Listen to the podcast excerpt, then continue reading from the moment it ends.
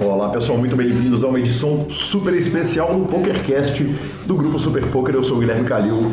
Edição natalina, né? Edição natalina, Marcelo Lanza. Eu sou Marcelo Lanza. Exatamente, conforme explicado no programa passado, um programa sem notícias, ele está sendo gravado hoje, segunda-feira, no dia 17 de dezembro de 2018, início do Super High Roller Bowl é, que não será noticiado pelo PokerCast, porque quando sair essa entrevista, é, isso vai ser muito depois, as notícias já vão estar velhas, nós não vamos nem ter condição de falar. O grupo inteiro vai estar de férias e a gente teve a fantástica. É, já tínhamos esse plano de fazer isso nos programas de Natal. E, e, num trabalho coletivo de Josiane a parte técnica toda do grupo Super Poker, junto com Rodolfo Vidal, Grilo, cara, quanta gente, é até difícil citar todo mundo, mas tivemos a, a ideia de Gabizinha, nossa convidada, senhora sua esposa, minha filhada de casamento, é, fazer uma entrevista comigo hoje e uma com o professor Marcelo Lanza Maia. É a minha de Réveillon. É do seu aniversário. Exatamente, do meu aniversário. Exatamente. Boa pergunta, hein?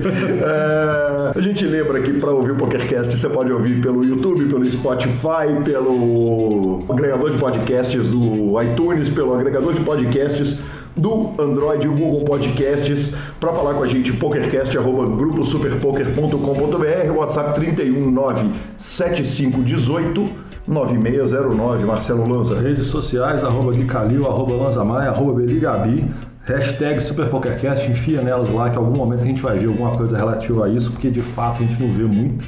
Já que nós não vamos ter notícia, parabéns Medina, campeão mundial de surf. Parabéns Medina, campeão mundial de surf. é, obrigado também ao nosso querido patrocinador Fichas.net para transacionar suas fichas, senhores. Já, senhores já sabem, confiança no mercado é do Fichas.net. Como é que a gente fala? A gente não dá falinha, a gente não fala nada. O senhor jogou poker de ontem para hoje? Não, hoje para isso. É, eu, eu, acho que para, acaba as falinhas, entra direto na entrevista. O que nós vamos ouvir hoje, especialmente no começo do programa, é o spot do nosso lindo e maravilhoso patrocinador. Então ficamos aí rapidamente com o spot do Fichas.net. Assinamos embaixo do trabalho de Lucas Pegoraro e já voltamos com a nossa entrevista. O Fichas.net é o seu parceiro para compra e venda de fichas dos principais sites de poker online. Contrate o Fichas.net pelo WhatsApp 062 98130 6680 e negocie suas fichas com a melhor cotação do mercado. O Fichas.net trabalha com créditos do PokerStars, PariPoker, 888, Brasil Poker Live, PP Poker e EcoPace.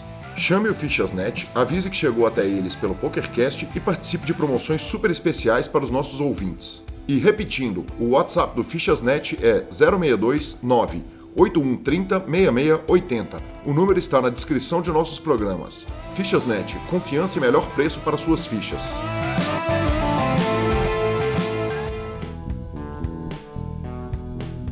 Fala moçada, bem-vindos de volta ao nosso querido programa de Natal, nossa edição natalina do PokerCast 2018 Edição número. Eu ia encher linguiça, mas é melhor não, porque eu já esqueci o número. Acho que é 44. 44, talvez. É, Par de 4 é, é bom, hein? Eu acho que é 44. Não, não é não. Não é não. Como trinca no verão. E apresentando para os senhores a nossa entrevistadora. É a única celebridade que está nesse ambiente hoje, Dona Gabriela Belisário, campeã brasileira de pôquer, uma das duas da história é... e a única pessoa que sabe jogar pôquer aqui nesse ambiente, provavelmente, né, Marcelo Lanza? Glória a Deus.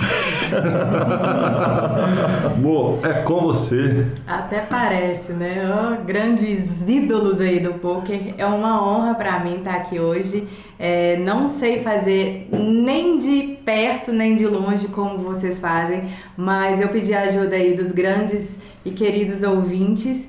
E aí a gente tem algumas perguntinhas aqui. Hoje o entrevistado será você, né, Guigui? E vamos que vamos? Vamos que vamos. Tô, tô, tô aí para falar tudo. Vou começar de uma maneira bem original para fugir um pouco, né, da rotina do, do PokerCast. Então, quem é o Gui fora do poker? vamos lá, Gabi. É, o Gui fora do poker e antes do poker era um menino que que só pensava em música quando cresceu. Com 15 anos de idade ele ganhou um baixo elétrico e começou a tocar e apaixonou com esse negócio de música, de cultura, de, de arte, dessas coisas todas. E, e, e criei um carinho inicialmente pelo punk rock. É, comecei, aliás, no momento que eu conheço o Lanza, é, ele produz um show da minha banda, que era um Ramones Cover. Ué, lá na isso é novidade pra mim. É, produz, né? Exatamente, era presidente do DA, né? Um show, que homem. E, e, e aí, do punk rock, isso foi crescendo e e aí a gente começa a gostar de outras coisas e admite que gosta de outras, feito Bon Jovi, né? Que eu levei foi, foi admitir isso com 40 anos de idade. Mas enfim, é... então é isso. Um, um, cara que estudou engenharia, mas sempre teve um amor enorme por, por rádio, por voz, trabalhou é, em rádios comunitárias em Belo Horizonte, fiz muita ponta numa rádio que essa nem comunitária era, era uma Rádio Pirata, Piratinha mesmo. não, não, não. Qual foi a, a Soteira? A Soteira, é, exatamente. Na, na antiga Mala Véia, FM, que foi talvez a primeira, a primeira rádio não oficial de Belo Horizonte. Não oficial. É, não oficial é um bom nome, né? E, e, um cara apaixonado por comunicação, por mídia e que ainda assim, é, contra todos os prognósticos, fui fazer engenharia e, e o que poderia talvez me, me, me gerar algum mal-estar ou qualquer coisa, me permitiu conhecer o grande sócio que eu tenho, o professor Marcelo Lanza, e trabalho com engenharia até hoje. Vocês se conheceram na engenharia? Sim, a gente se conheceu na faculdade de engenharia. E quem saiu primeiro? Quem saiu primeiro da faculdade? Não entrevistando nem eu ele. Eu vou ter que me dar falinha nessa hora, que eu não saí até hoje. Uai, não, não pode perder. É esporte, amor, é esporte. Mas, ô Gui, e você chegou a exercer engenharia? Como é que aconteceu um pouquinho isso pra gente? Sim, eu formei em 2002 na, na engenharia, comecei a exercer engenharia e exerci. Na verdade, o, a entrada para minha faculdade de engenharia é uma coisa curiosa, porque eu tinha uma certeza até eu ir fazer intercâmbio em 1994. Isso diz muito a respeito da minha idade. A gente deve ter muito ouvinte que nasceu depois de 94. Mas em 94, com 18 anos de idade, eu vou fazer intercâmbio e moro com o Pete Chandler, que é o meu, meu pai americano, eu chamo ele de pai até hoje. O Vem, meu irmão que morou aqui com a gente, Lanza conheceu ele. É... Eu fui para lá e fui morar num cara que trabalhava na empresa da família e tocava seus hobbies com a maior paixão. E o grande hobby dele, coincidentemente, era a música e virou construir instrumentos musicais enquanto eu estava lá. E eu vi uma experiência bem sucedida de um cara que formou para assumir os negócios da família e que no, no momento livre dele, ele tocava as coisas dele com maior amor. E aquilo me inspirou para fazer engenharia, que não era a minha primeira opção. E eu tô aí sofrendo pra cacete na engenharia. Até hoje eu toco, né? eu toco obras até hoje, morei no interior esse ano inteiro, ano passado inteiro também. Só larguei a engenharia quando nós trouxemos a revista Bluff para o Brasil e quando ela quebrou eu voltei para engenharia e, e não sei. Engenharia eu brinco o seguinte que a, cerca do vizinho é sempre mais, mais verde, sempre mais legal. Então eu brinco assim, ah, um dia eu vou ter condição de largar, um dia eu vou mexer só com mídia de poker e tal, mas eu não sei. Não, não, não, eu, eu gosto, tenho prazer de trabalhar com meu irmão, é, é uma coisa fantástica para mim e a pessoa que eu mais convivo disparada, então, então provavelmente na engenharia estou e na engenharia continuarei. E, e agora o poker, Gui, como que o poker surgiu no meio dessa história aí? Você chegou a conhecer o, o Lanza nessa época? Vocês já jogavam nessa época? Conta um pouquinho disso pra gente, por favor. Gabi, eu não vou contar hum. sobre o Lanza matando um menino no jogo de Five Card Stud High-Low e, por favor, fique esse dever de casa para você anotar isso para entrevista que nós vamos fazer com o Lanza amanhã. Registrado. É, mas mas eu joguei poker com Lanza na faculdade. O meu jogo de especialidade era Totó. Totó pra, no Rio chama Fla-Flu, em São Paulo chama Pebolinha, aqui em Belo Horizonte chama Totó. É, e eu era, eu fui um bom jogador de Totó. E modéstia à parte, jogo direitinho até hoje. Teve o Masterminds aí que eu arrumei um dinheiro razoável. Eu não sou nenhum marco cheio da Chacal. No Totó. não sou nenhum marco cheio da Chacal com quem eu fui apostar e falou assim: não, menino, você não quer apostar comigo, não. Aí ele pegou, julgou comigo sem valer, me trucidou. Depois virou e falou assim: eu sou o marco cheio da campeão paulista, vice-campeão brasileiro, sei lá. Mas eu era bom mesmo de Totó. Mas a gente jogava truco, jogava truco a sério e, e jogamos poker. Começamos a jogar Five Card Stud High-Low na faculdade. Era stick poker, né? E você escolhia a carta que ia ficar ali aberta e tal. E, e aquela foi a primeira semente. Logo depois, o Emirzinho, meu primo, que joga no meu jogo de primos, que acontece toda segunda-feira há mais de 10 anos, é, descobriu aqueles 50 dólares da Poker Strategy que você fazia. Eu nem sei se esses primeiros 50 eram do Poker Strategy ou se era do Everest Poker, eu não sei de onde que se ganhava. Todo mundo já ganhou isso, né? Todo mundo, mas eu, Eu não recebo e-mail até hoje. 88 dólares agora. É. Não é mais 50. É, 88, é porque é o, porque é o patrocínio do 888, né? Entre outras coisas. Mas, mas então é o seguinte, eu, eu entrei, comecei a jogar, eu não confiava em sites de poker online naquele momento, era muito no começo, eu não tinha informação nenhuma. Comecei a jogar poker, com aqueles 50 eu não podia perder, porque eu sabia que eu não ia arrumar, não ia botar mais dinheiro para jogar. E eu estava voltando ao intercâmbio. Quer dizer, aquilo ali devia ser em 96, 97, por ali. E eu, não, perdão, 2006, 2007. Que ano, que ano que era aqui? Não, 96, 97 mesmo. É, Eu entrei em 98, você já era veterano. é, é, enfim, no, no- no momento do poker, que é uns 12 anos atrás que eu conheço o poker online, é, então nós estamos em 2018, isso deve ter sido 2006 já, né, nessa parte do poker online em 2006. O que, que acontece? Eu ganho esse dinheiro e eu descubro o conceito de podcast. Eu descubro o que, que é podcast. Eu falei, cara, podcast é um negócio muito legal, é um rádio on demand, eu quero um cara apaixonado pelo rádio.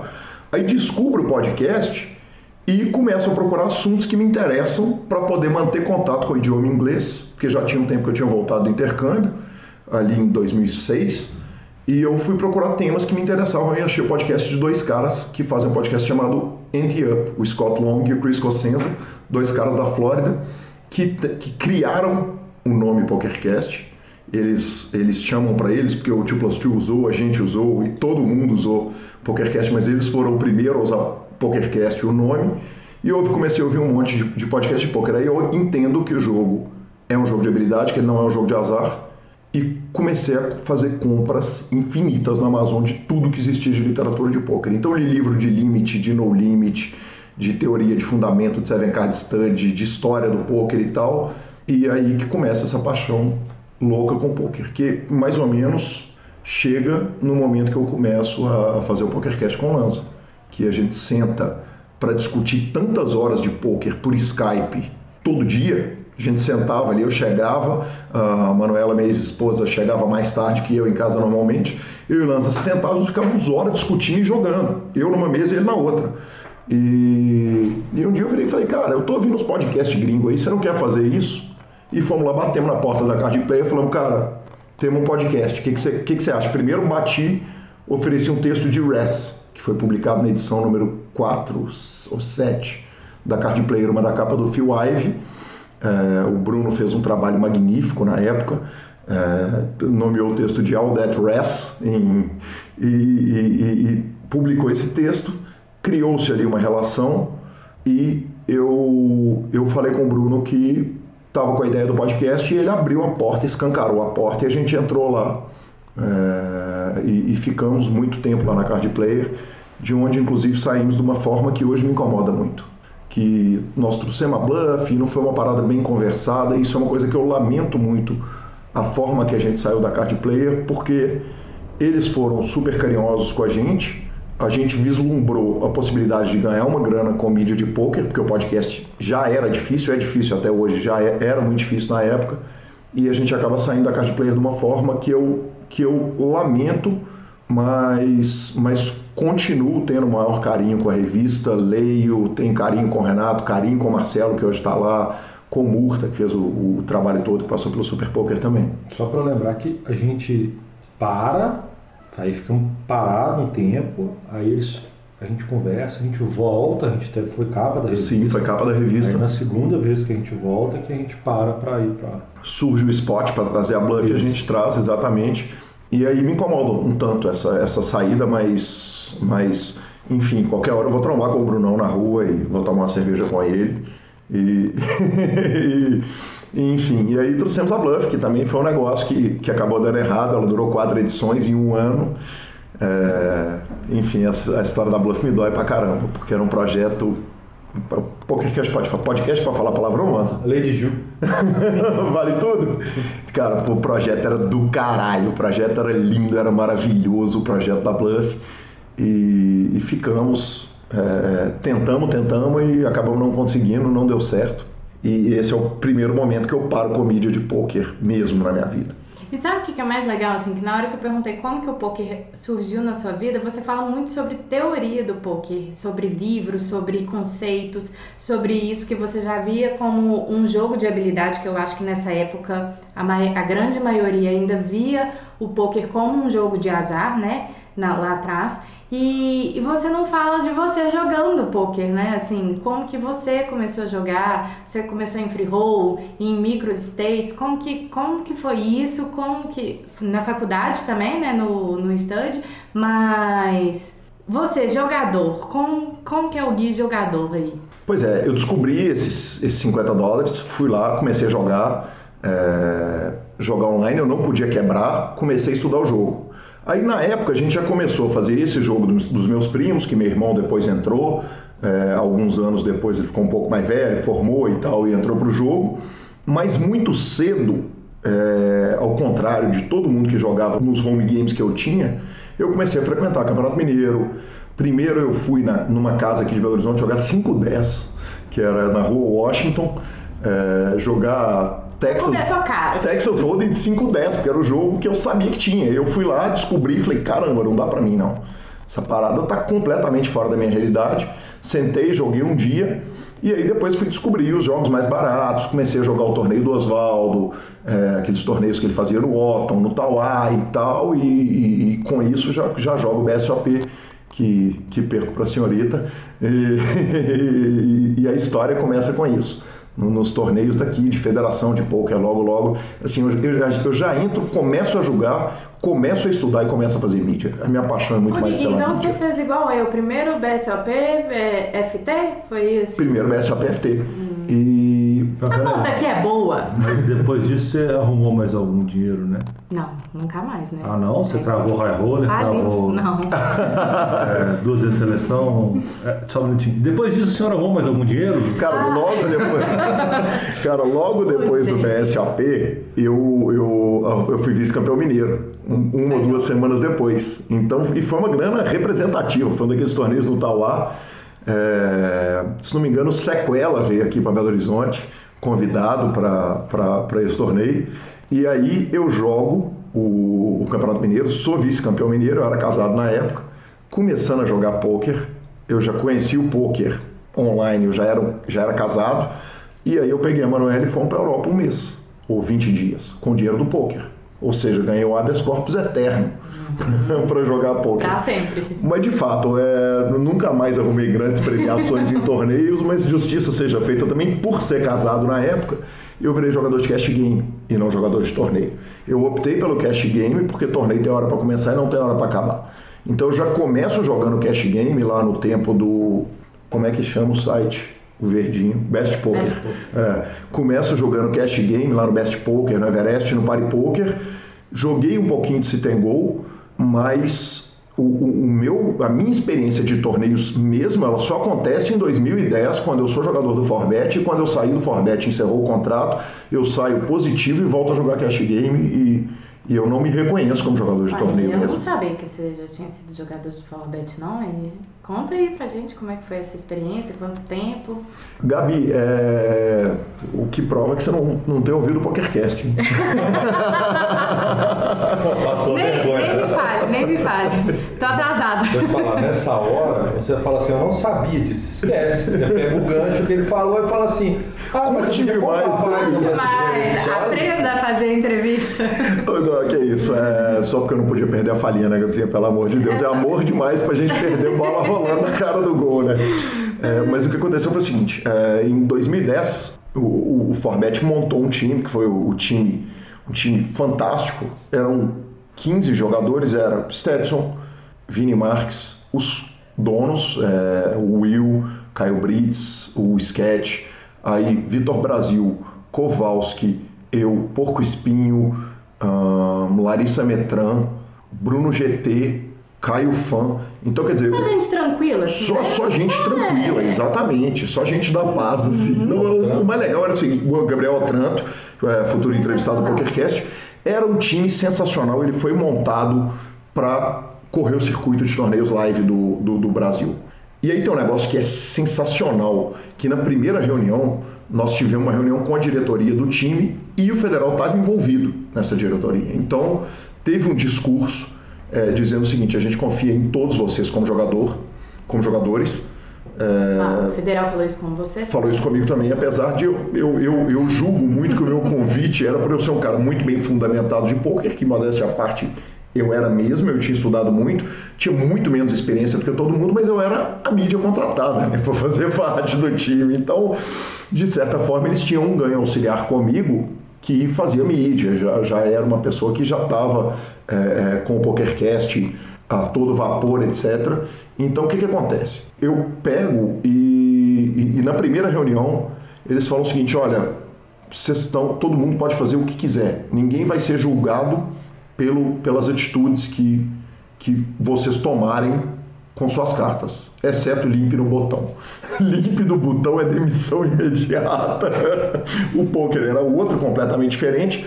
Hoje em dia virou moda o no botão. Hoje em dia virou moda, exatamente. Mas o que aconteceu foi o seguinte: daqueles jogadores todos do time, nem todos chegaram no final do ano, porque, como você disse, tinha dos, dos caras que eram veganos, gente que nem bebia aos caras mais loucos do Brasil. Aliás, quando eu saí do rock and roll e entrei pro poker, eu achei que os caras do rock and roll eram loucos. E eu descobri que os caras eram coroinha de igreja.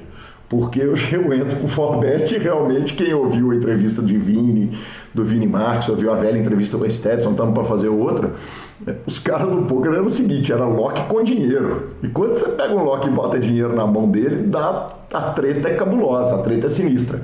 E o Lanza acompanhou uma grande parte do Forbet porque ele era jogador do Poker for Green durante pelo menos uma boa parte daquele ano. Eu fui todos. Eu acho que eu, fui, eu, acho que eu fui todos. Quase todos, pelo menos. E, e aí a gente rodou o BSOP inteiro. A gente tinha a obrigação de jogar pelo menos um satélite semanal. Eu jogava os dois. Eu acho que eu ganhei umas 12 vagas naquele ano para jogar os oito BSOPs. Eu sei que eu ganhei mais vagas do que pro BSOP do que eu joguei BSOPs. Junto era o Full Tilt. O Full Tilt era parceiro do Forbet. É, e, e, a gente jogava o satélite, era irretocável. Eu tive uma lição incrível, porque em reta final, como todos os jogadores do Forbet jogavam quase todos os satélites, a reta final costumava ser assim, ter seis vagas e ter quatro caras do Forbet na briga, ou ter oito caras do Forbet na briga, enfim, não importa mas, mas o Caio Brits, eu lembro, eu lembro especificamente do tanto que ele era doente com a correção do jogo. Que ele virava e falava assim: não quero saber, vocês vão se matar se tiver quatro caras, dois caras gigantes, três caras gigantes do Forbet e um short, vocês vão se matar, vocês vão jogar como tem que ser jogado o jogo, não tem conversa e não tem, como diz uma rádio esportiva aqui de Belo Horizonte, não tem coré-coré, não tem choro.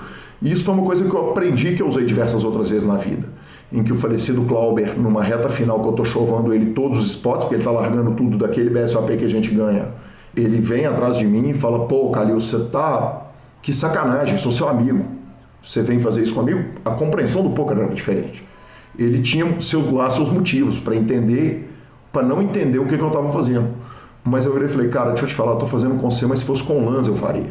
Ele virou e falou assim, duvido. E nós voltamos para a mesa e eu continuei. E eu sei que se fosse com a sua mãe, você faria. É, Já faria. falou isso várias vezes. É, e com, com, o Lanza, eu, eu, eu, me matei com ele. E com o Felipe Fio, com quem eu joguei os cash games mais caros que eu joguei na minha vida, é, a gente tinha um jogo em São Paulo que era um jogo maluco.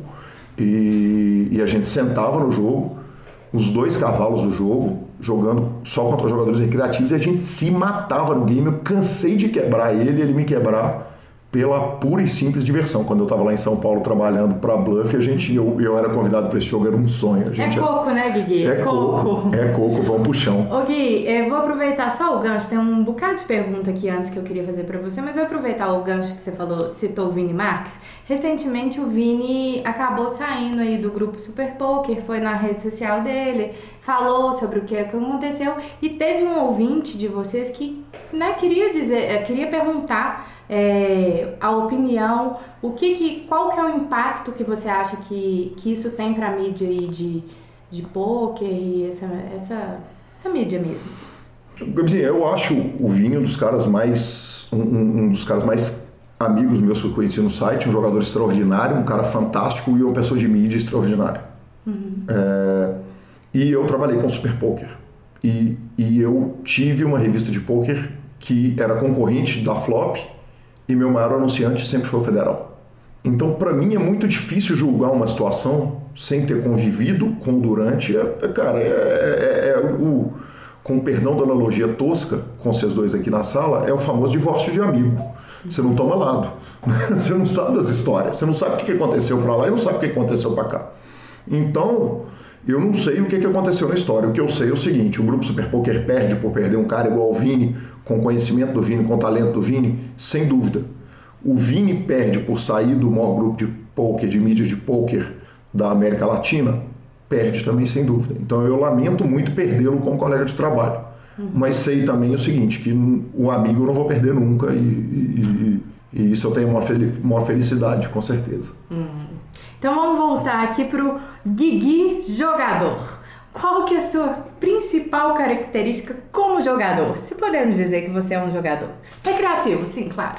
Gavizinha, eu, se bobear, eu, eu, minha, minha principal característica definitivamente é a disciplina. Que, aliás, isso é de uma escola que, que eu estava brincando com o Lanza, é, agora no BSOP em São Paulo, falando o seguinte, cara, eu conheço dois caras que nunca foram para explosão. que não tem uma história triste de explosão, assim, explosão mesmo. De pegar um dia maluco e, e atolar o coco. Antes de eu terminar de virar, ele, falou assim, ele virou para mim e falou seguinte, eu e você, né? Eu falei, exatamente, cara, é, somos nós dois. O, o, Felipe é um cara que vem dessa escola, de disciplina total, jogou muito com o dinheiro dos outros também, muito mais do que o Lanza, mas. e provavelmente mais do que eu, porque ele joga mais, mas percentualmente. Quer dizer, eu joguei muito pouco com o meu dinheiro, eu só jogo com o meu dinheiro no meu jogo de família. É muito raro eu jogar com, com dinheiro próprio. Hoje em dia, até que nesses jogos Belo Horizonte tem uma série de jogos baratos que eu jogo com, com dinheiro próprio. Mas eu acho que a, a, a grande o grande talento que eu tenho no poker, e isso se aplica para música, se aplica para o PokerCast, se aplica para as coisas todas, é a disciplina.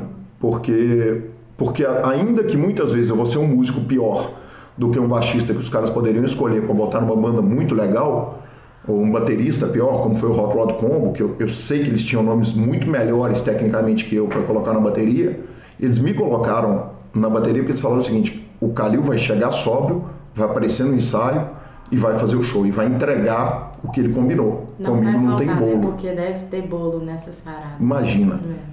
E aí, assim, e isso aí é, é, isso, essa característica minha, ela traduz muito para o jogo. Eu sou muito disciplinado. Sou duro pra, pra caramba também.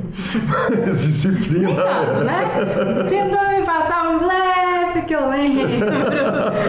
Ô Gui, se você pudesse dar uma dica aí para quem tá começando é, acho que essa da disciplina, isso é muito bom, né? Mas você daria outra dica ou, ou, ou, é isso mesmo? Segue a disciplina? Como é que é? Ô, Gabizinha, a, a, dica que eu dou hoje, eu acho que o maior acerto que aconteceu no poker brasileiro recente foi com a entrada do Elton, a questão do jogo poker faça amigos. Uhum. Então tem uma frase pré-histórica do, do Phil Gordon, falecido Phil Gordon. Ele está vivo, mas por pouco ele faleceu há muitos anos. Ele apresentava um programa chamado Celebrity Poker Showdown. Era um poker de celebridades passava no Sony Entertainment Television e era um show de horrores esse programa, é, tecnicamente falando. Mas uma vez ele falou uma frase que é o seguinte: o poker vira profissão quando todo dia que você sai para trabalhar você sente que você está perdendo dinheiro. Essa frase é fantástica, ela não se aplica mais hoje, porque hoje talento sozinho não ganha em poker. Então, se o cara estiver trabalhando 12 horas por dia, é difícil ele virar e, e, e conseguir ganhar dinheiro o suficiente para fazer o poker passar na frente do trabalho dele se ele não estiver estudando uma brutalidade. Mas eu acho que o que fica disso aí é o seguinte: tocar o poker com leveza, com diversão, com carinho. O seguinte, eu vou julgar isso aqui com o maior carinho, vou estudar, porque, poxa, eu nunca parei de estudar. Eu li 100 livros de poker e estou lendo poker até hoje. Eu vou lá, compro Amazon, livro de papel. Gabriel Grilo me viu outro dia lendo um livro de papel. Falei, velho, isso é muito tiozão, Calil. é, mas é isso. É, estuda o jogo, mas toca com leveza. Se, se deixar de ser divertido, ele não serve para ser nem diversão, que dirá profissão. Mas você acha que, que profissionalmente isso é possível, assim? Porque é uma questão que que deve ter uma cobrança, né? Imagina aí que um profissional de poker para atingir meta, para conseguir retorno, é, né? Para passar de bain e tudo mais. Você acha que é que é possível ter essa leveza mesmo estando num time, numa cobrança, que às vezes a cobrança é externa também, mostrar para a família. Muita gente fala assim: "Ah, tem que ter resultado para mostrar para a família, para mostrar que é um jogo de habilidade". E a cobrança é geral mesmo, né? Sim, mas ter muita cobrança, quer dizer, para usar o exemplo do PokerCast, que fica fácil porque a gente está dentro do PokerCast, a gente tem cobrança pra caramba. Tem cobrança por resultado, tem cobrança dos parceiros, porque além dos patrocinadores ainda tem os parceiros todos. É, tem cobrança do ouvinte, o programa atrasa meia hora, nós estamos tomando WhatsApp de tudo quanto é lado, mas a gente não perde a, leveza. Então eu acho que dá para fazer a coisa o seguinte, cara, se for para ser um trabalho qualquer, provavelmente o trabalho que você estava fazendo, ele vai ser menos, ele, ele é mais apropriado para você do que o poker. Se for, se, se não for pela paixão do poker, por um motivo simples, o esporte de competição para um cara ganhar, o outro tem que perder. Então, quando o cara é, é, é vendedor, ele abre uma loja de vinho, para ele ganhar dinheiro com a loja de vinho dele, o, a loja, o, o vizinho dele não tem que estar tá perdendo dinheiro efetivamente para ele ganhar. No poker não é esporte de competição. Então, se não for por uma paixão muito grande, não tem jeito de rodar a parada a longo prazo. Não tem jeito de segurar o amor pelo jogo. Porque ou ele vai ser divertido e vai ser leve, recreativo, ou ele vai ser divertido e vai ser profissional pra caramba. É a vida do Kelvin, é a vida do Pitão, é a vida do Kowalski, para citar os três exemplos do samba. Quer dizer, são os meninos que estão lá, curtem a vida e tal, não sei o quê, mas que sentam para trabalhar, estão trabalhando. E trabalhando com leveza, com carinho, com amor e tal, não sei o quê, mas, mas... E bebendo, diga-se de passagem. Não, e, mentira. E bebendo quando não estão trabalhando. É... Vamos, vamos colocar, porque eu, o Pitão mesmo já me disse que muita gente que depois escutou a entrevista dele achou que ele bebe quando ele joga. Ele não bebe enquanto tá jogando. Ele só bebe antes, um dia antes, ou depois para comemorar a cravada. Então, assim, Acho legal a gente comentar, porque ele falou isso comigo, que depois que ele deu entrevista pro PokerCast, muita gente começou assim, tô tomando uma para regular e tal, começou a mandar uma mensagem para ele. Ele não bebe enquanto está jogando. Sim, é, e, e ele falou isso, postou depois e tal, agora Poxa, eu, eu, eu, eu, não bebo e jogo, é muito raro acontecer isso. Ontem, por acaso, aconteceu. Ontem eu fui, bebi e acabei de sair lá do, do Matriz Solidária, fui pro Sierra, joguei, ganhei. Virei pros meninos, os meninos viraram assim, não, Calil, você tá no ponto hoje. Eu virei e falei, eu tô no ponto, mas trouxa o Tim não é não, tá? o Tim sabe jogar o joguinho. É, mas isso assim, né, Gui? É, a gente que joga por, por hobby aí e tal, a gente consegue fazer isso de vez em quando, né? Uhum. E não, tá bebendo, vai, vai jogar um poker, vai divertir. Agora, para quem é profissional, realmente misturar essas coisas é a mesma coisa. Eu não, não trabalho no meu consultório bebendo, você não vai tocar a obra bebendo, né? Sim, então, sem dúvida assim, nenhuma. É questão de disciplina mesmo e de, de foco, né? Às vezes a gente tá ali só pra Apesar de que esse não, não é bobo mesmo, né? Você mesmo falou que ainda ganhou um dinheiro. É, ainda ganhou dinheiro. Mas olha só, é, por exemplo, eu, eu trato o jogo como alguma coisa muito séria. Uhum. Como eu trato futebol como uma coisa muito séria. Uhum. Né? Quem, quem ouve o PokerCast conhece a relação que eu tenho com o futebol, que é uma que o Lanza tem com o futebol também. E a gente tem uma brincadeira nossa que a gente quer saber se o cara entende futebol. A gente pergunta quem foi melhor, Guilherme ou Marcos. Se o cara respondeu que é o Marx, você já bota na prateleira do que não entende de futebol e nem considera a, a, a, opinião, e isso aí eu falei só pela polêmica mesmo, mas... E deixa rasgar porque de fato não entende nada. Não entende nada. Quem fala que o Marx foi mais do que o Guilherme não sabe para que lado que vai o baralho. Mas, por exemplo, em jogos do Campeonato Brasileiro, eu não bebo.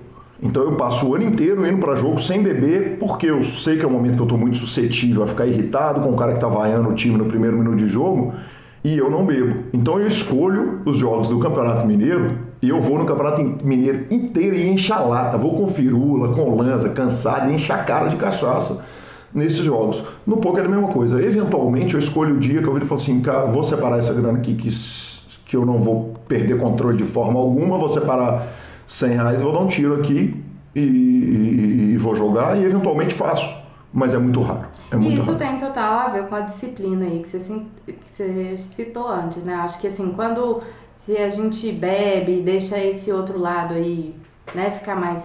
É, a gente não fica tão disciplinado quanto a gente fica com, quando a gente tá sóbrio, né? Então acho que tem um pouco a ver com isso também. A gente não beber jogando, né? Sem dúvida. Ô Guigui, agora qual foi a melhor coisa que o poker trouxe para você até hoje?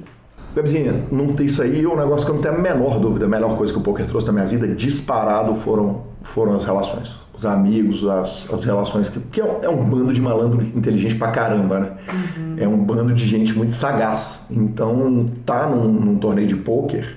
E, e aí você me viu no 888 que eu fico pilhado. Eu não tenho a menor vontade. Eu olho com um salão de torneio de poker, eu não quero jogar, porque eu sinto que se eu sentar para jogar eu tô perdendo a convivência com a galera do poker. Você falou, Gui, como é que você aguenta? O dia inteiro dando rolê, batendo papo com os outros, conversando no torneio de poker. Eu falei, Gabi, é porque esse é o lugar que eu tô mais feliz no mundo. Isso é verdade. Tem muita gente inteligente, esperta, muita história bacana. É, muita história bacana, muito caso bom, muita lembrança boa. Então não tem nenhuma dúvida, a melhor coisa que eu aprendi. Obviamente tem um pensamento lógico. Poxa, o, o poker é uma escola legal demais para a vida né? porque a gente vê a, o efeito da disciplina, vê o efeito do estudo, vê o efeito da falta de disciplina, vê o efeito do, do, do bom e do ruim. Quer dizer, quando o ser humano está sentado na mesa, aquilo, a mesa de pôquer traz o bom e o ruim do ser humano ali com muita clareza. Julgando... São muitos sintomas numa mesa só. Para você que é psicanalista, é, exatamente. É isso, né? Todos os sintomas eles afloram ali no, no, no poker mas, mas isso não tem nem conversa, são as pessoas. Agora, você chegou a falar um pouquinho como começou o PokerCast, como surgiu isso lá atrás, o espaço que vocês conseguiram, é, mas o PokerCast foi prime o primeiro momento assim dessa mídia de, de questão do poker com, enquanto imprensa para você? Como é que foi isso? Qual que é, como que começou? Eu sei que foi ali no BSLP, já sei mais ou menos a história, mas conta aí para quem está escutando a gente a história do PokerCast. Teve aquela última página da revista que eu escrevi, que eu fui convidado, e, e foi legal pra caramba fazer e aquilo meio que, que despertou, mas, mas realmente eu entro pra mídia do poker com o PokerCast.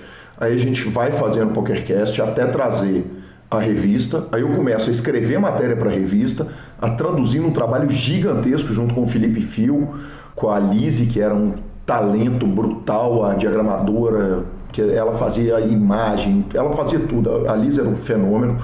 E, e, e, a gente fez aquele projeto com o maior carinho. Depois eu paro. Quando eu parei de fazer o PokerCast, começou a surgir proposta pra caramba. Surgiu proposta de todo lado, toda hora. O, o grupo Super Poker mesmo não, vocês começaram em 2000 e... Começamos em 2008, em dezembro de 2008. 2010? Paramos ali pro final de 2011. 2011. Talvez o início de 2012. É, e aí, o que, que acontece? Quando a gente para o PokerCast, surgiram propostas. Então, é, é, surgiu proposta de, de, grupos a grande maioria, para te falar a verdade, surgiu do próprio Super Poker. Então, o Sequel em algum momento entrou em contato, o Vitor Vitão, se não me engano, entrou em contato uma vez e tal. Mas o, a minha resposta era muito clara, que era o seguinte: poxa, eu tentei um PokerCast. Era um é um trabalho sinistro. Putz, o, o, o, número de horas que, que eu gasto para montar pauta, para fazer entrevista, para fazer gravação, para deslocar, para fazer e tal, não sei o quê, é, é um número de horas que ele é muito representativo na minha vida. Se não for rolar uma grana com isso, de verdade, desculpa, mas não obrigado. Eu, eu não topo ter o compromisso. Aí o seguinte, se for para não, não ganhar grana, eu fico com minhas bandas. Porque, porque é mais leve, é, é menos compromisso, o show é, é, muito mais espaçado, porque eu nunca fui músico profissional, então vai fazer três shows por ano. Né? É, então a minha resposta foi a seguinte, cara, eu topo, eu tô dentro de qualquer projeto que me convidarem. Mas chega com um patrocinador, como pessoa que, que para fazer tudo que o Rodolfo e que a parte técnica do PokerCast faz, que é um trabalho que eu não me dispunha mais a fazer, falava, olha, eu tenho que ter, primeiro, o patrocínio direto do negócio, para que eu possa tratar o negócio como trabalho, e segundo, alguém que faça a parte chata, que é o resultado é o iscão do Rodolfo, né? Que é o cara que que é o cara que faz a, essa parte toda. O Super Poker me entregou a parte chata de presente né? E quando a gente voltou, na verdade, o, o que aconteceu foi o seguinte: não veio uma proposta do Super Poker falando o seguinte, Gui, é, faça o PokerCast que nós já temos um patrocinador. Não foi isso, não. Esse senhor que está aqui do meu lado, que a gente carinhosamente se chama de idiota, ficou, vamos voltar, vamos voltar, vamos voltar, vamos voltar. E eu, cara, bicho, não tem, não tem, o mercado tá ruim, o mercado de poker é ruim não, não vai ter grana, não vamos conseguir patrocinador, vai ser difícil e tal, não sei o que, não sei o que. Cara, de repente, nós fomos lá para aquele torneio da seleção mineira, o que eu fui o, o, o treinador da seleção, e falei, ah, quer saber, Lanzinha, acho que agora o mercado está maduro o suficiente. E aí a gente entrou, entrou junto com o 888, uma parceria que acaba durando só três meses, mas que foi ótima enquanto durou. Veio Ultimate Poker Tools, veio o Fichasnet, com o qual a gente tem uma relação maravilhosa. E apesar da gente não ter hoje um site de poker trabalhando diretamente no PokerCast, a gente tem certeza do seguinte, esse projeto ele não vai morrer. Gui, eu vou te falar uma coisa. Eu, você sabe muito bem que eu fui escutar o primeiro PokerCast ano passado, né, com você no avião. Só que todas as vezes que eu via o Lanza jogando no PS, alguém comentava. Algum jogador comentava. Lanza Maia e o. Acho que é um microfone, se eu não me engano. É Lanza Maias e o microfone. Nick dele, gente, pode puxar no Sharkscope pra vocês verem aí, ó. Cão duro. Cão duro. e aí, então. Eu sou assim, jogador de cat game. e aí, Pode puxar no High Stakes DB. Então, assim, eu comecei a falar, Lanza, que isso, Lanza, que isso e tal. E, e muita gente, assim, surreal, surreal. Sempre bati o olho lá na tela, tava alguém perguntando, ele me falando, ó, perguntaram hoje de novo, perguntaram hoje de novo. E aí eu falei, uai, por que, vocês não voltam? E comecei a, a, a falar um pouquinho com ele sobre isso. E aí, então, ele plantou essa sementinha aí. Que bom que voltou, que bom que deu certo.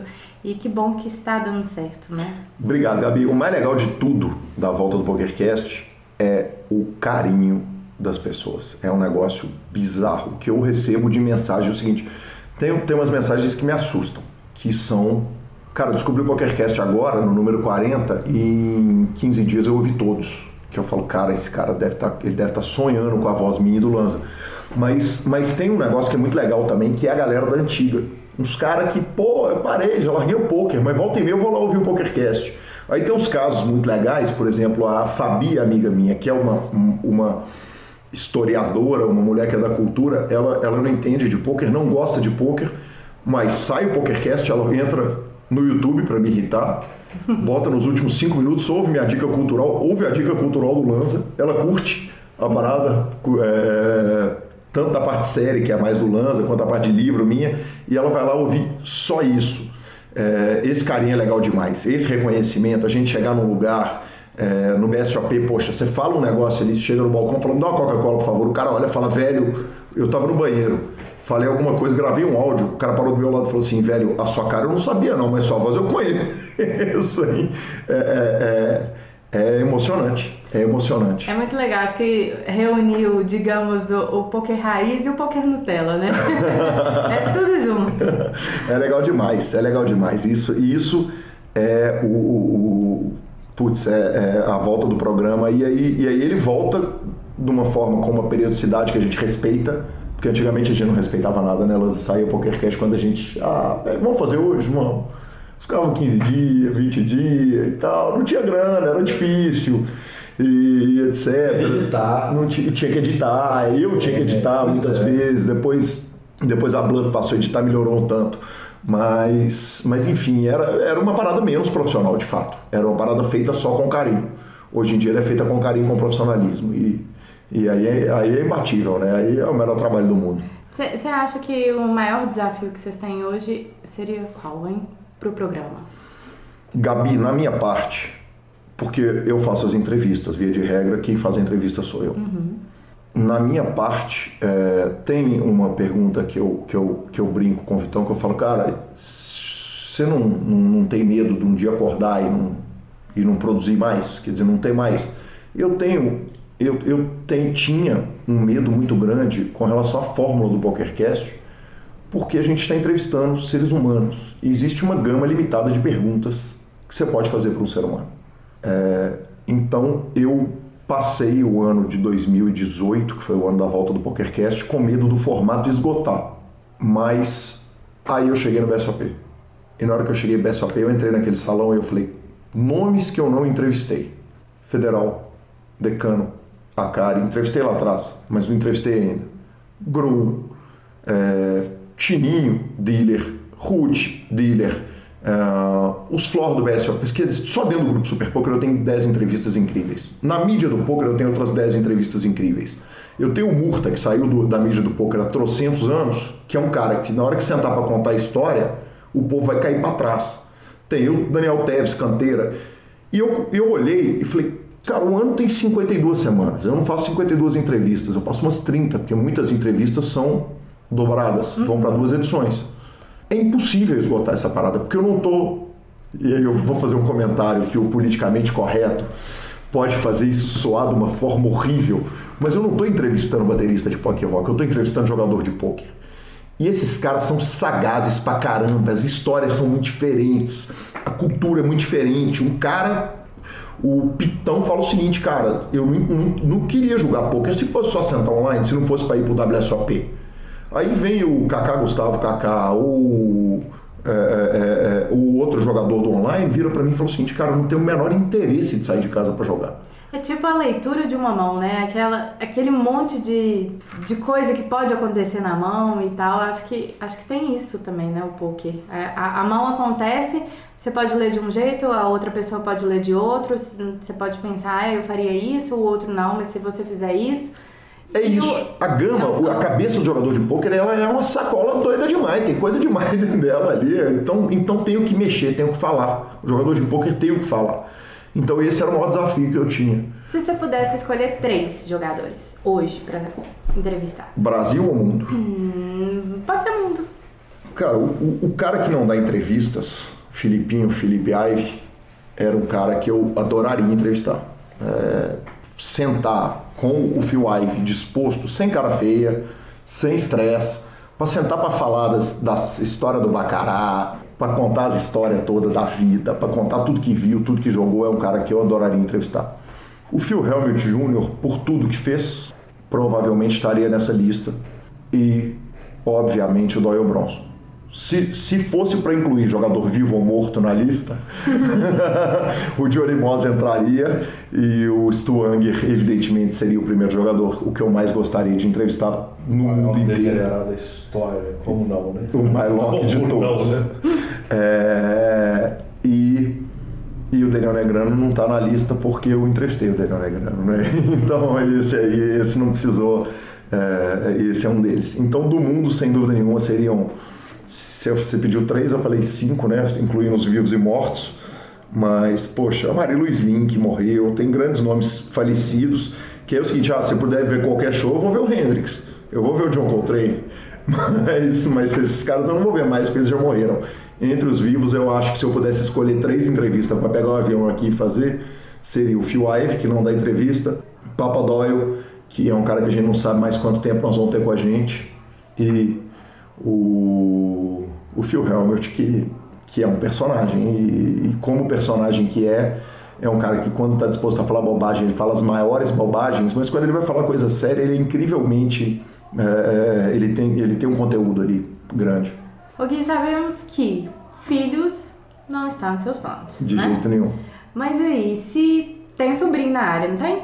Tem sobrinho na área. Pois é, você teria coragem de incentivar aí, falar, ó, larga tudo, vai viver de poker. Como é que seria isso? Se fosse para dar esse conselho. Gabi, é... Gustavo, meu sobrinho, ou Malu, minha sobrinha, ou Laurinha, minha, minha sobrinha, Laurinha ainda nem fala. É... Os meninos convivem com o poker. É... Gustavo chegou lá em casa essa semana, eu estava assistindo o Cash Game 3000, 6000 lá do, do área estava passando o Super High Roller Cash Game e eu deitado jogando jogando no aplicativo. Jogando inclusive com o dinheiro meu do seu marido. Somos sócios no projeto do aplicativo do Vamos Enriquecer ou Quebrar. Aliás, o dinheiro é todo dele, que se diga. Vamos enriquecer ou vamos quebrar tentando. Ou quebrar tentando, exatamente. O investimento é todo dele. E o Gustavo chegou e eu falei, o tio tá assistindo um pouco e o tio tá jogando um pouco. Quantos anos, Gustavo? Tem quatro, vai fazer cinco agora. Hum. E então é o seguinte, eu incentivaria para largar tudo para jogar poker, eu incentivaria, mas eu teria que ver o amor e a disposição para trabalhar no esporte competição, porque aí a gente volta naquilo que a gente falou, é esporte competição. E hoje em dia, meio que em qualquer meio que você parar de estudar, você está morto. Mas um médico que trata especificamente um negócio, ele pode até parar no tempo, se contentar com um emprego de 8 horas por dia e ele sobreviver. No jogador de pôquer, não. Se o cara parar de estudar uma semana, o jacaré dormiu, a onda levou mesmo.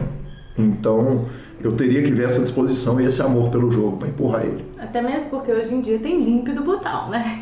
Exatamente, o jogo é outro. o jogo mudou. O jogo é outro. Hoje, hoje nós presenciamos uma discussão do Ganso com o, com o Pitão discutindo sobre range de defender do botão contra a abertura do small blind. É, e os caras estavam falando a respeito da aplicação daquilo ali. É um negócio maluco. Eu falo, cara, o que, que é isso, cara? Esses caras estão pensando em coisa que já não passa na minha cabeça há anos. Há anos. Ainda bem que eu fui pros Mixed Game, que eu sento para jogar Dealer Choice. É, não sei se é melhor não, mas... Ô Gui, uma coisa que eu queria também que você contasse é a sua relação com a meditação. Como que você acha que... Porque assim, a gente sabe que é uma prática que você gosta. Você não começou é, a, a meditar por causa do poker, né? Mas você medita em alguns, assim, já, já presenciei em alguns eventos e tal, então conta isso um pouquinho pra, pra galera aí. Gabi, eu tô pensando na melhor analogia hum. para fazer, para explicar o que, que meditação fez para mim. É, eu, eu, eu, contei essa história em que eu, eu comecei a ouvir o Sam Harris, que é o, o autor de de diversos livros de meditação. Ele é um cara ateu na natureza da escrita. Aliás, eu o conheci por um livro sobre ateísmo. É, e ele falou, ele começou a falar de meditação. Eu falei, ah, mas como assim? Esse cara não era ateu, agora ele é budista, qual que é a parada e tal, não sei o que, e fui procurar saber. E aí eu liguei pro Rodrigo, meu, meu ex-aluno de pôquer, que eu já não dou aula de pôquer há muito tempo, mas eu sou um, um eu, pelo conhecimento de fundamento, de odds, de matemática e pela didática, é, eu ensinei uns caras que ficaram bem malandros, sabe? Eles viraram os malandros do cash ali, do home game. E, e esse cara, quando o Atlético foi pro Mundial, em vez de ir pro Mundial assistir o Galo, ele tinha todas as condições de ir pro Marrocos, ele foi para um retiro de 11 dias que ele não ia nem saber o resultado do Atlético. E ele falou, Gui, ó, mindfulness que você faz é corrida de 10 km, o que eu faço é Ironman. Eu falei, beleza, o que eu preciso é de uma corrida de 10 minutos, de 10 km. E Gabi, a sensação é você estar tá no meio de um dia e, e, separar cinco minutos e meditar durante cinco minutos, às vezes é 10, às vezes é 15, às vezes é 20, tem dia que você vai fazer duas vezes, que você está mais agitado, tem dia que você bebeu muito no dia anterior, então a sessão... Não... Diariamente tem, então? Eu, eu faço quase todos os dias, eu medito quase todos os dias. Mas é, é mais ou menos a sensação de, de, de, de quando você está... Você tomar um banho depois de sair da praia, sabe? Você, você dá aquela limpada, assim, você dá uma resetada na vida. É, um, é um, o efeito que faz em mim. E eu sou um meditador muito simples, eu não fiz grandes cursos, eu ouvi muitas horas, porque é isso, eu faço assim com as coisas, né? Eu gosto de uma coisa, eu vou lá estudar, leio tudo, ouço um monte de podcast, então a jejum intermitente. Comecei a fazer jejum, fui ler tudo, ouvi tudo, descobri tudo fiz, foi legal e tal, não sei o quê. Então eu, eu vou procurar muita informação, mas eu, eu, eu não tenho uma prática muito radical, muito, muito punk nisso, mas, mas me faz um bem que eu não consigo explicar para os outros. E, e eu tento não pregar isso, porque evidentemente com, como é a religião, como é o, qualquer coisa, como é o poker, como é a cerveja e tal, qualquer coisa que faz para a gente, a gente tende a aí pregar para os outros. Fala, pô, tá fazendo bem para mim, por que, será que não vai fazer bem para você? E não é. Cada um acha seu caminho. Eu, um dos caminhos que eu achei, e na minha vida eu tenho diversos caminhos, a música, a arte, o álcool, o pôquer, a, a corrida, a meditação é uma das coisas que me faz bem e, e eu agreguei nessa disciplina maluca de quem está com 1.100 dias corridos no Duolingo, né? que é que é a parada da disciplina, que eu ah, vou pegar para fazer um exercício por dia. Sim, e tô lá há anos fazendo a parada. Isso é surreal. Esse Duolingo já tentei, mas não, me, não me pegou, não. ai, ai, eu já é, presenciou alguma aposta inusitada? E aí eu já sei que você já participou, né, efetivamente de apostas inusitadas, porque é, esse final de semana a gente teve um churrasco aí da turma de poker e você acabou contando aquelas apostas que pela Santa Madrugada. Nem sei se é bom você contar aqui, mas é, já presenciou alguma assim que você falou, nossa? Ah, Gabizinha, já presenciei coisa cabulosa demais. e que pode contar? ah, que posso contar. Essa mesmo lá da Libertadores, eu acho que é uma aposta divertida pra caramba. Quando o Galo, no ano que o Atlético ganhou a Libertadores, teve uma briga com no Atlético Arsenal de Sarandi, em Belo Horizonte. Não, peraí, é aquele do negócio do dente? Do dente. Ai, meu Deus, era essa que eu não queria. Ah, Se você não quiser, eu não conto. Não vai, não vai. vamos lá. O, o goleiro do Arsenal de Sarandi, que era o Campestrini, estava usando um protetor bucal no negócio e teve uma briga no campo. E a gente era, a gente ficava por ali, frequentava o vestiário, etc e tal. Rolou a briga no campo, nós descemos. Não, não é para brigar, eu nunca briguei, nunca agredi ninguém fisicamente, nunca dei um soco na cara do, do, de ninguém na minha vida. E tomei, já apanhei do Lanza, né? No, no episódio do avião. Mas. No famoso episódio do avião. Mas aí nós descemos pro campo. E. E, poxa, tem momento que a gente tá melhor de grana, tem momento que a gente tá pior. E naquele momento eu tava mais apertado. E eu entrei no campo, tava tendo uma briga ali, gás lacrimogêneo, os caras bateram numa policial militar, mulher, foi um negócio bizarro, capitã. bizarro, capitã. É... E a gente foi pro campo, porque, até porque qualquer coisa que precisar, estamos ali. Né? não, não, não tinha a menor intenção de brigar, mas vamos para lá, vamos ficar perto, vamos acompanhar o negócio. A gente estava no campo, o Felipe estava com o protetor bucal do Campestrini, que é o goleiro do Arsenal. Tava um pouco sujo de grama, levemente babado. e eu gosto do Bet, eu não sou um cara nojentinho. Nossa. Mas não dá, Guigui. Então o Filipão, Filipão tá com aquele negócio se segurando a ponta do dedo. Eu falei, velho, o que, que é isso aí? Ele falou, é o protetor bucal do Campestrini. O jogo de ida tinha sido em Sarandi, então eu já tinha visto pela televisão que de fato ele usava um protetor bucal. Eu falei, ô, velho, 50 conto eu boto isso aí na boca.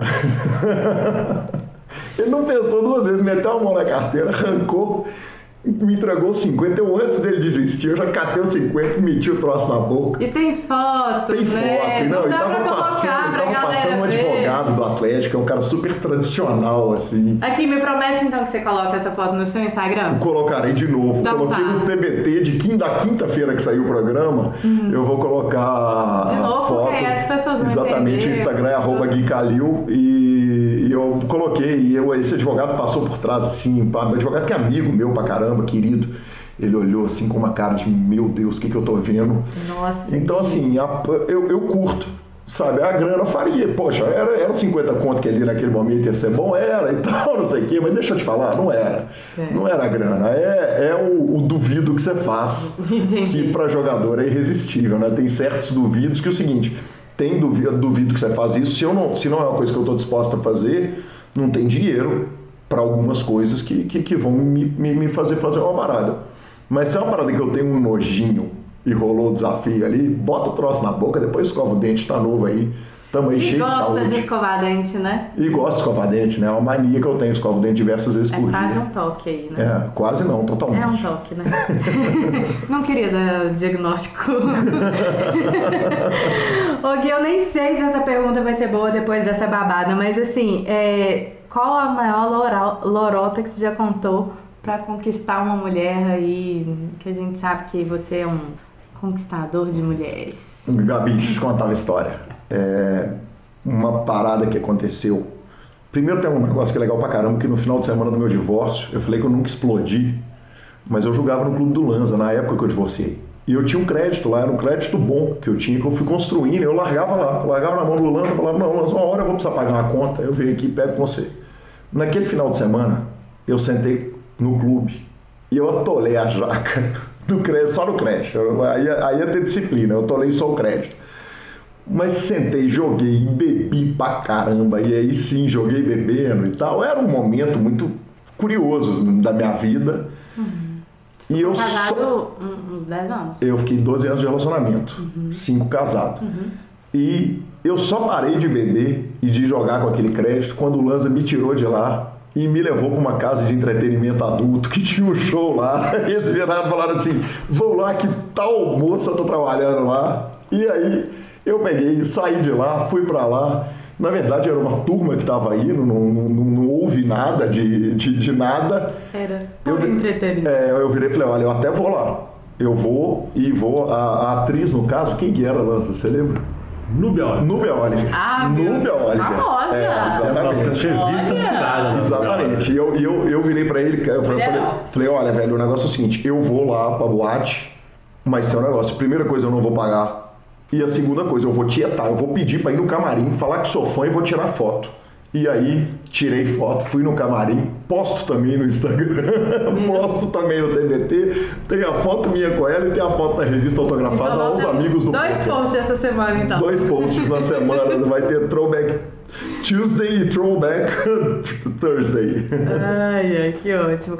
Ok, pra finalizar, uma pergunta um pouquinho mais séria. é, e depois. Desculpa, eu não fazer- respondi sua pergunta. Ah, desculpa. Ah, É, a pergunta era qual mentira eu, eu contei pra A lorota. pra Lorota pra conquistar a é mulher. verdade. É. Você com... Eu imaginei até que era pra você conseguir Não, tirar não, a não. foto. É, o- o que aconteceu foi o seguinte, Gabi, eu quando eu divorciei, quando meu casamento é, subiu ao telhado, eu Fingiu que era o Thiago Lacerda, tá? Porque eu já presenciei isso. Su, no Super-Homem.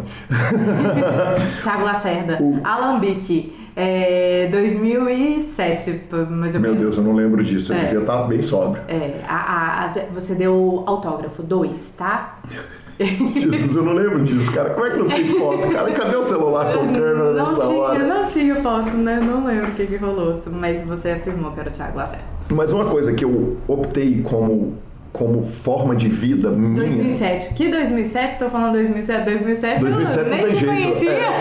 É, 2013. É, 2007 não tem jeito. 2007 era 2013, casado. come- é, você começou a escutar sertanejo universitário. Sertanejo universitário por É. influência de Marcelo Lanza Maia. Exatamente. Eu participei muito da sua vida, viu? Participou muito da minha vida. Isso, Exatamente. 2013, por aí. Mas o, o que aconteceu é o seguinte, é, eu quando eu divorciei, eu, eu pensei o seguinte, eu, agora eu vou ficar solteiro. Acabou, meu casamento foi legal pra caramba, de verdade. Tanto que eu tenho uma relação ótima com a minha ex-esposa, fomos lá pra SOP, eu fui lá assistir o show do JP com ela, foi legal pra caramba. É, saímos, bebemos, rimos pra caramba, nos divertimos, tenho um carinho muito grande por ela e sei que ela tem é, um carinho muito grande por mim. E eu tenho muito amor pela família dela, além da, dela, do, do- do- além do amor com ela e ela pela minha família inteira. Então tem um, um carinho, uma história muito legal ali e que faz parte da minha formação como, como ser humano, como homem, mas mais do que tudo como pessoa. É, ela foi uma boa influência para mim em muitas coisas. Para começar aqui, eu fui para psicanálise por causa dela, porque ela é de uma família de psicanalistas etc. Então eu começo a fazer psicanálise porque eu vi lá e a psicanálise me tornou uma pessoa infinitamente melhor do que eu era antes dela. E eu atribuo à psicanálise isso, muito mais do que a meditação. Eu acho que a meditação ela, ela trata de uma forma mais, mais superficial, pelo menos no formato que eu faço, que é o mindfulness, que ela é muito curta. Eu acho que passar 11 dias num retiro de Vipassana, que é uma coisa que eu pretendo fazer, deve mexer em pontos bem profundos ali. É, e eu vou fazer isso imediatamente depois da maratona que eu vou correr em Porto Alegre. Eu estou treinando para maratona, não dá para eu parar 11 dias agora, mas eu pretendo fazer esse retiro silencioso. Mas então ela, ela participou da minha formação cultural, me apresentando um monte de coisa incrível, de cultura, de arquitetura, de estética, é, de literatura e a psicanálise também. É, então, quando eu divorciei dela, eu falei, cara, eu tive um casamento que foi do caralho. Agora, o meu casamento acabou e eu quero ficar solteiro. O meu projeto, quando eu, quando eu divorciei, que eu me vi solteiro, era realmente continuar solteiro enquanto isso me fizer feliz, que é exatamente o plano que eu estou cumprindo à risca. Eu falei, o que, que eu tenho que fazer para eu continuar solteiro? Porque eu já tinha visto meus amigos divorciar, começar a ir para balada terça-feira, chegar em casa quarta-feira de manhã, 6 horas da manhã, bêbado, e trabalhar bêbado, e aí rapidinho o cara arruma um jeito dele casar de novo para voltar atrás disso, para botar coleira na própria vida. Eu não estou chamando casamento de coleira, não, não é nada disso. Eu estou falando o seguinte, para botar ordem na vida. Meu plano não era esse. O meu plano era ficar solteiro. Eu falei, o que, que eu vou fazer? Vou criar regra na minha vida. Então eu criei regra. Balada em meio de semana não, que é uma regra que é muito raro eu descumprir. Então realmente a gente tem a brincadeira lá no grupo do PokerCast, etc., do Fábio Assunção, do vão ficar doidão, vão quebrar tudo e tal, não sei o quê. E eu sou bom nisso. Não, o Lanza né? também. O Lanza também. Você também. Nossa, eu sou, sou professor. É, exatamente. somos três grandes profissionais do ramo do, do auto-entretenimento, né? De, de, se divertir. É, mas, mas o que eu fiz foi o seguinte: eu criei regra para mim. Então, segunda não tem balada, terça não tem balada. Ah, Aria Guiar está em Belo Horizonte, nós vamos sair terça. Vamos. Nós vamos sair 8 horas da noite, meia-noite, nós vamos voltar para casa e vou dormir, vou dormir às 8 horas que eu vou precisar para trabalhar no dia seguinte com dignidade. E entre as coisas que eu coloquei para mim foi o seguinte, que eu não ia mentir para mulher nenhuma. Só no caso do Thiago Lasso. Só no, é, que ali é, é uma brincadeira total, né? Não tem ninguém não, vai acreditar numa parada dessa. Acreditaram, real. Não é possível, não é possível. Não, é? Acreditaram? Não foi? Não pode, hein? Diz aí, você tava do meu lado. Então, você vê o seguinte, eu tava muito bêbado, mas a moça devia estar de parabéns. o senhor parece Mas o, o fato foi que eu optei por não mentir para mulher nenhuma. Então eu tomei esse cuidado de, de todas as vezes que eu fiquei com uma mulher na minha vida de solteiro, de deixar claro para ela o seguinte, eu não estar solteiro não é uma condição temporária na minha vida. Eu sou solteiro. Minha vida é assim, eu, eu, vou, eu sou solteiro e eu vou continuar solteiro. Então, se você quiser subir nesse trem, você pode, só saiba para qual estação que ele está indo. e eu cumpri isso muito bem cumprido, de não, não, mentir, de não enganar ninguém. Na minha vida de solteiro, às vezes custa. Eu, uma vez eu estava com o Lanza em algum lugar que eu não lembro onde foi, que foi uma parada meio gratuita também, com uma moça bonita até chegou para mim e falou: pô, guiado, não sei o que, não sei o que, Paraná, Paraná, Paraná e tal, não sei o que, você não tem namorado? Eu falei: não, eu sou solteiro, eu vou ficar solteiro para sempre. Ela virou e falou, credo, e foi embora. O Lança olhou pra mim e falou, mano, você é um idiota. Por que isso? Pra quê? Pra que isso, velho? Você pode falar isso, construiu uma história. Mas isso é um facilitador na minha vida, porque obviamente portas se fecham, uhum. mas, mas é, é, um facilitador enorme. Primeiro, que ninguém se oh, sente enganado, e, e, segundo, que é o seguinte, que, que mesmo que, no caso extremo, que a pessoa fala assim, ah, mas comigo vai ser diferente, pelo menos eu avisei. Eu tenho a salvaguarda do eu avisei. Isso é, é confortável até para mim, uhum. isso aí. E ao mesmo tempo eu não minto para ninguém. Então eu sei que em alguns momentos fez mal, eu fiz mal, quando eu senti que eu estava fazendo mal para alguém, eu procuro me afastar e ser disciplinado para assumir as perdas que a vida de solteiro fazem comigo. Mas, mas eu não gosto de contar mentira, não. Hum. não faço. ah, mas é, é, é, legal isso também, né, Gui? É justo. Sinceridade. então, ó, um pouquinho mais sério é, pra finalizar. E depois a gente tem o bate-bola, tá? Bate-bola com Gabi Gabriela. De frente com Gabi. De frente com Gabi, exatamente. Quais principais consequências positivas e negativas sobre uma possível liberação de cassino no Brasil? É tenso. Ui, olha, é Positiva, primeiro. Roleta. Tudo no preto. pra quem não, se o Lança tá um pouquinho mais longe do microfone, ele falou roleta. oh, eu, eu não gosto de jogo de cassino.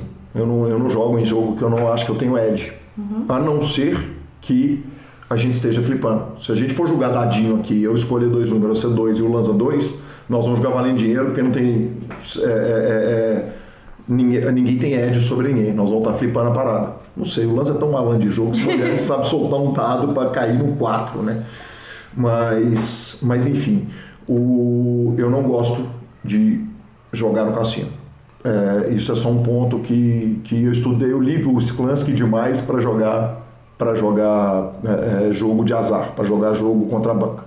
Dito isso, o que, que acontece? Eu acho que a liberação de cassino no Brasil seria sensacional para geração de empregos, movimentação da economia. O Brasil é um dos poucos países do mundo que não tem cassino liberado. Isso não faz o menor sentido, isso é nonsense total.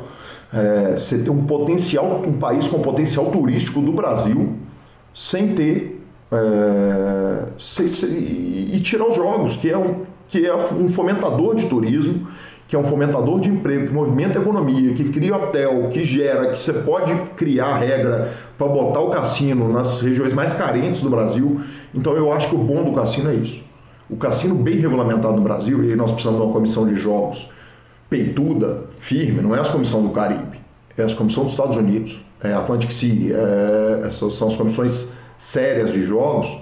Eu acho que, que faria muito bem para o Brasil, para a economia para tudo. Eu só vejo lados positivos. Aliás, eu sou uma pessoa que tem posições liberais no que diz respeito a direitos individuais. Então, com relação a jogo, com relação ao uso de drogas, ao uso de capacete em motocicleta, é o seguinte: na hora que você não envolve o direito do outro, então é o seguinte, você pode usar droga? Pode. Você não deve porque você está fomentando uma indústria que faz mal. Você pode andar sem capacete? Pode. Se você não for lá usar o pronto-socorro, que alguém vai precisar, é, e gastar aquela vaga, porque você foi um imbecil de andar sem capacete, teoricamente eu acho que o cara pode andar sem capacete. E o cara pode jogar? Eu acho que pode, eu acho que tem que poder jogar. Então, por filosofia de vida, eu sou um cara liberal nesses aspectos todos. Então, acredito nisso. Agora, lados negativos do cassino no Brasil. Eu, eu não acredito que a questão da ludopatia, que é o vício em jogos, seria um problema, porque eu acho que parte do dinheiro arrecadado por cassino tem que ser usado para tratar o ludopata que vai perder de alguma forma. Esse cara hoje já perde, já vai perder, já vai pro bingo ilegal, já vai no jogo do bicho, ele já vai perder.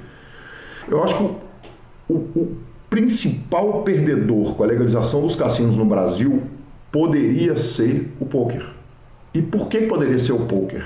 Porque o cassino não tem o interesse. O poker é o pior jogo para o cassino. No poker estou eu jogando contra a Gabi uhum. e o cassino tirando um, um, um percentual, em vez da gente estar tá indo lá jogar contra ele. Talvez não teriam tantos torneios interessantes, atrativos, por isso, né? Isso, por isso que torneio de cassino é ruim. Uhum. Via de regra, torneio é. de cassino é ruim, cash game é ruim o, formato do poker ele é feito com pouco carinho. Aliás, por isso que a mídia do poker, eu estava discutindo isso com o Gabriel Jordan, que fez um TCC que nos citou, a mídia de poker é tão legal no Brasil, os clubes de poker são tão legais no Brasil, os dealers de poker são tão bons no Brasil, porque poker pra gente é produto final. Ele não é um produto lateral ali. Né? Então eu acho que o pior, o maior prejudicado pela legalização do cassino do Brasil seria o o poker, poderia ser o poker. Mas eu não acredito que isso vai, acontecer por um motivo. E aí esse motivo, as pessoas podem olhar para mim hoje no Super Poker falando isso, falar, ah, ele fala isso porque ele está lá no Super Poker. Mas enquanto eu tive em todas as mídias de poker, enquanto eu estava narrando para o Sierra, que não tinha nenhuma relação com o Federal, eu passei quatro anos narrando o Sierra. O Sierra foi minha casa. Tive uma relação super profissional, de muito carinho com o clube é, com os quatro donos que considero amigos, com os funcionários da casa. Eu tenho um carinho enorme pelo Sierra, de verdade, e fui um filho feliz da casa. Mas quando eu estava lá, eu falava isso, que felizmente o poker no Brasil é muito bem tocado. Quisera que as federações de futebol, de vôlei, fossem tocadas por gente, feito é, o Elton, feito ao Federal, feito ao Bill DC e mais 20 nomes que eu, não, que, eu, que eu certamente, se eu começar a citar aqui, eu vou esquecer mas eu vou fazer injustiça. Então eu sei que esses caras estão no processo de legalização dos cassinos, trabalhando para que o poker seja protegido nisso aí. Então, então para te falar a verdade é o seguinte, eu acho que tem muito pouco lado ruim com isso. O lado ruim de, de, de legalizar o poker no Brasil vai ser se o negócio for legalizado no, no AUE, na, na, de, de forma ruim. Legalizar o cassino. O cassino, é. Uhum. Então a gente finaliza por aqui. Agora a gente entra no nosso bate-bola de frente com a Gabi. Eu vou falar uma palavra, uma palavra e você fala o que vier na sua cabeça. Tipo aquelas palavras, aqueles desenhos do, do de psicanalista de desenho animado, Gubizinha? eu, tenho que falar uma, eu tenho que falar uma palavra só ou eu tenho que. Só uma palavra. Tá bom. É papo, papo, papo. Beleza. Vamos lá? Vamos lá. Comida. Japonesa. Bebida sem álcool. Coca zero. Com álcool? Gin. Achei que era Campari. Não, não, não dá, bicho. Não, cara, não dá pra ser Campari. Campari. Não, Campari não dá. Deixa eu contar dá. a história do Campari rapidinho. rapidinho. Pode contar, conta Campari é o seguinte. Eu, eu, outro dia eu tava pensando, velho, por que, que eu tomo Campari? Porque o Campari é horrível. Horrível. Horrível. A bebida, o gosto é horrível. A bebida é por açúcar, tem 8 bilhões de calorias e tem um, um, uma quantidade de álcool. Mas é bonita, irrelevante. Né? Porra, Exatamente. Aí eu cheguei à conclusão seguinte: eu tomo Campari pra impressionar os outros. Entendeu? Pra ficar bonitão na balada. Porque o copo de Campari, ele compõe bonito o negócio. E ainda tem a parada assim, o Lanza olha para mim com um respeito diferente, sabe? Ele olha e fala assim, não é possível que você tá tomando isso. O Campari é um, um, um iniciador de conversas, então eu tomo Campari por Mas causa como disso. você toma? O que, que é isso? Campari? Prova aí, prova aí pra ver a pessoa fazer cara feia. Então, mas eu acho que a bebida no momento é, já foi vodka durante muito tempo, talvez hoje seja gin. Não, é vodka. O melhor da vodka é a amnésia. Seguindo, música, Ramones. qualidade, Disciplina. defeito, Disciplina. um medo. Eu tenho medo de rato pra cacete. eu tenho, Daqueles grandes ou. eu, eu, hamster sinto, não, eu né? sinto mal, eu melhorou. Hamster, hamster poderia ser um rato? Eu não considero o hamster um rato, não. Eu, eu tenho. Eu tenho medo de, de, de rato, De rato de mesmo. bueiro. mas, é, mas, mas melhorou muito. Hoje em dia, assim, eu vejo um rato passando na rua, eu já não fico horas mais me sentindo mal, não. Uma dor. Gabi, não tem dor maior do que a perda do meu pai, evidentemente. É, isso não tem a menor dúvida. Papai que morria de medo do, do filho mexer com o jogo. Um lugar. Belo Horizonte, eu sou muito apaixonado por Belo Horizonte. Uma banda. Ih, vai dar pra Eu já falei Ramones, Olha lá, uma na música. então o Kiss que me formou na infância. Um ídolo. O meu ídolo, meu herói de infância era o Gene Simmons do Kiss. E a Carol, que é ouvinte do programa, me permitiu ano passado encontrar com o Gene Simmons. Aos 40 e poucos anos de idade, ano passado, ano retrasado, eu tive com ele. E foi um dia muito emocionante da minha vida que eu tirei a foto com o meu herói de infância. Eu, cre- eu falava que eu- quando eu crescesse eu queria ser o Gene Simmons. Aí o papai falava, você quer ser baixista? Eu falava, não, eu quero ser ele. Eu achava que eu podia crescer e virar aquele cara fantasiado tocando baixo no Kiss. Eu não virei não, mas eu encontrei com ele, tirei foto e chorei no dia. Foi bonitinho. Eu falei, você vê isso todo dia, né? Um velho barbado chorando por causa de você. Ele olhou pra mim e riu. Falou, é. Um sonho. Viver de mídia. Uma mão preferida. Pardear sempre. Mentira, nunca. Pardear nunca. Asas rei rei double suited. Eu nunca poderia falar a mão de Texas Hold'em como mão preferida. Justo, justo, justo. Bacon ou coca normal? Bacon. Bacon, Bacon? é, é, é, Eu odeio Coca-Cola. Eu sei. é. Não, é, é, e tem um negócio que é o seguinte. Eu a brin- odeio bacon. A, brin- não, a brincadeira do bacon é o seguinte, não é que eu odeio bacon, eu só acho que bacon é super overrated, é tipo Los Hermanos, assim. Sabe? É overrated, aquilo tem mais... Não existe, Guigui. É, assim, não, cara, as pessoas têm um hype muito grande a respeito do negócio que não merecia tamanho hype, que é o bacon. O bacon, ele não, ele não torna as coisas tão melhores, então por isso a piada do bacon, eu sabia que vinha, né? Tinha que vir, mas... ia aparecer. Mas eu não tenho raiva de bacon, eu tiro só porque eu não acho que o custo-benefício... Não, você tira, Gui. Você tira. Se tiver fácil de tirar, eu tiro, porque não vale a caloria. O gosto não vale a caloria, na minha humilde opinião. Vale cada pedacinho. Harry Potter ou Senhor dos Anéis? Nenhum dos dois. Eu não curto filmes de fantasia, Tem mas. Harry Potter. Ah, sim. E bermuda feia é puro charme? Gabizinha, bermuda é a coisa. Não existe bermuda bonita. Bermuda é o item mais feio do vestuário masculino, então eu já escolho a mais feia, porque eu já chuto a lata de uma vez, eu já combino com aquele All-Star colorido. Então em casa. E aí fica tudo brega. A pergunta que não quer calar, Gui. 110 ou 220? 110 todas as tomadas de São Paulo a partir de amanhã. Pelo Por amor de favor. Deus. Mas se a gente queimar mais uma mesa de som, a gente pede música no Fantástico. Quem sabe não, não é o caso. e uma palavra que te define. Feliz.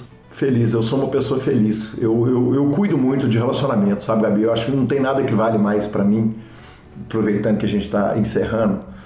É, Eu toco com um cara que, que ele teve um chefe que às- quando ele chegava de madrugada, às vezes ele enchia a cara e ligava pra ele e falava, velho, hoje às quatro da tarde eu falei um troço que eu achei que saiu meio esquisito e eu queria te pedir desculpa. Ele, invariavelmente ele estava bêbado quando ele fazia isso. E quando eu ouvi essa história desse cara contando que e, e- e- e esse amigo, cujo nome eu não vou falar para não expor o chefe, que bebia na terça-feira às quatro da manhã, é, falava o seguinte, que esse cara falava que a única coisa importante na vida eram as relações humanas. Falava, velho, tudo mais, cara, grana tem importância, é, trabalho tem importância, música, arte tem importância, as coisas, as nossas paixões têm importância, mas a coisa mais importante de tudo é, é a relação entre as pessoas. Então, então e, e- e quando eu ouvi esse caso, eu falei, cara, esse cara sabia das coisas. Esse cara entendeu a vida. Eu acho que se você perguntar para uma pessoa de 90 anos de idade o que, que é importante na vida, ele vai, possivelmente, uma pessoa sábia que viveu os 90 anos de forma plena, ele vai falar que não tem nada mais importante do que as relações. Então, no ano passado, ano retrasado, no momento que eu estava com muita raiva do Levir Coupe no Atlético, o Lanza vai lembrar disso, que ele estava muito poeta, muito doidão e filosofando demais em entrevista coletiva. E hoje ele está no Galo, coincidentemente, eu estou muito feliz com ele, mas eu me conheço, né? Se daqui a seis meses eu estou com raiva de novo, e ele vai embora, eu vou ter saudade dele, futebol é assim. Ele falou o seguinte que... Quando... A relação às vezes é assim, né? Como é que é? A relação As relações é assim, às vezes são né? assim, mas no futebol isso é muito mais exacerbado.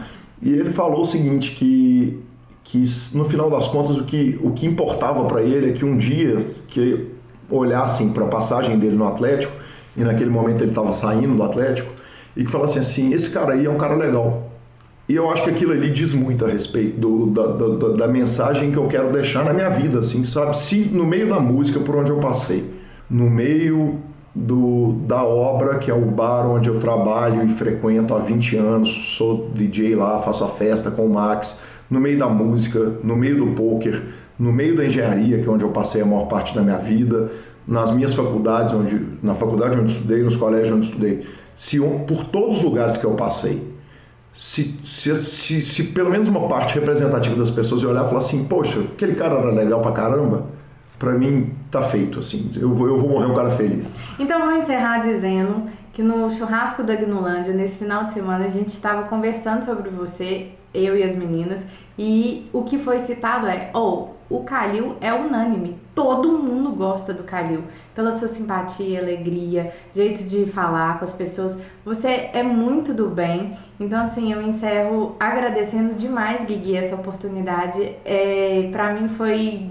uma honra mesmo te entrevistar, você enquanto nosso padrinho, enquanto amigo, enquanto irmão do Lanza, né? Então, muito, muito, muito obrigada. E tenha certeza de que, assim, eu te dou certeza que a grande maioria das pessoas tem isso, essa, essa sensibilidade e isso, essa, isso aí de você, dessa lembrança, de que você é o cara, um mito e sensacional. Gabizinha, o amor que eu tenho com você com o Lanza, eu não preciso falar. É, o Lanza é o irmão que a vida me deu mesmo de verdade. E olha que a maioria de amizades construídas, feita a minha do Lanza, elas começam quando a gente tem seis anos de idade, sete anos de idade. Eu conheci o Lanza, os dois já estavam barbado dirigindo e fumando cigarro, enchendo a lata e virando irmão de um jeito que é bizarro, né? É muito doido isso. E aí, com o casamento do Lanza, eu herdo Gabizinha, que, que vira uma pessoa que eu tenho, pela qual eu tenho admiração, carinho, respeito, te acho foda em todos os aspectos. No, na profissional que você é, é na, na, na, pessoa que você é no, e no bem que você faz para as pessoas. Quer dizer, Olha o tanto que esse menino virou menino. Olha como você deixou esse menino bonito, Gabi. Isso é um exemplo de como é que você bota a mão nas coisas, as coisas todas dão certo. O PokerCast é de grande responsabilidade sua. É, a honra foi minha. Obrigado e que satisfação. E espero que os ouvintes se divirtam aí com essa primeira entrevista, que amanhã fazemos a do lance e daqui a uma semana tá no ar a entrevista de Marcelo Lanza Maia. Já gostei, já gostei. Vou fazer mais, parte mais vezes do programa agora. Vou invadir o PokerCast. Já tava super convidada. O problema tá só com esse joelho, que não dá para ir lá para casa, porque tem escada, tem degrau e tal, mas é super convidada eterna do PokerCast para sentar e gravar com a gente. Gabizinha, obrigado. Obrigada a você, Guigui. Pode falar, amor aí. Então é isso aí, moçada. Ficamos aqui com a entrevista com o senhor idiota Guilherme Calil, feita por Gabi Belisário. E esse é o nosso programa de Natal para os senhores. É o Papai Noel do Saco Cheio. e semana que vem voltamos com a minha parte da entrevista agora, a nossa, o nosso especial de Réveillon, turma. Um abraço a todos. Um abraço. Valeu.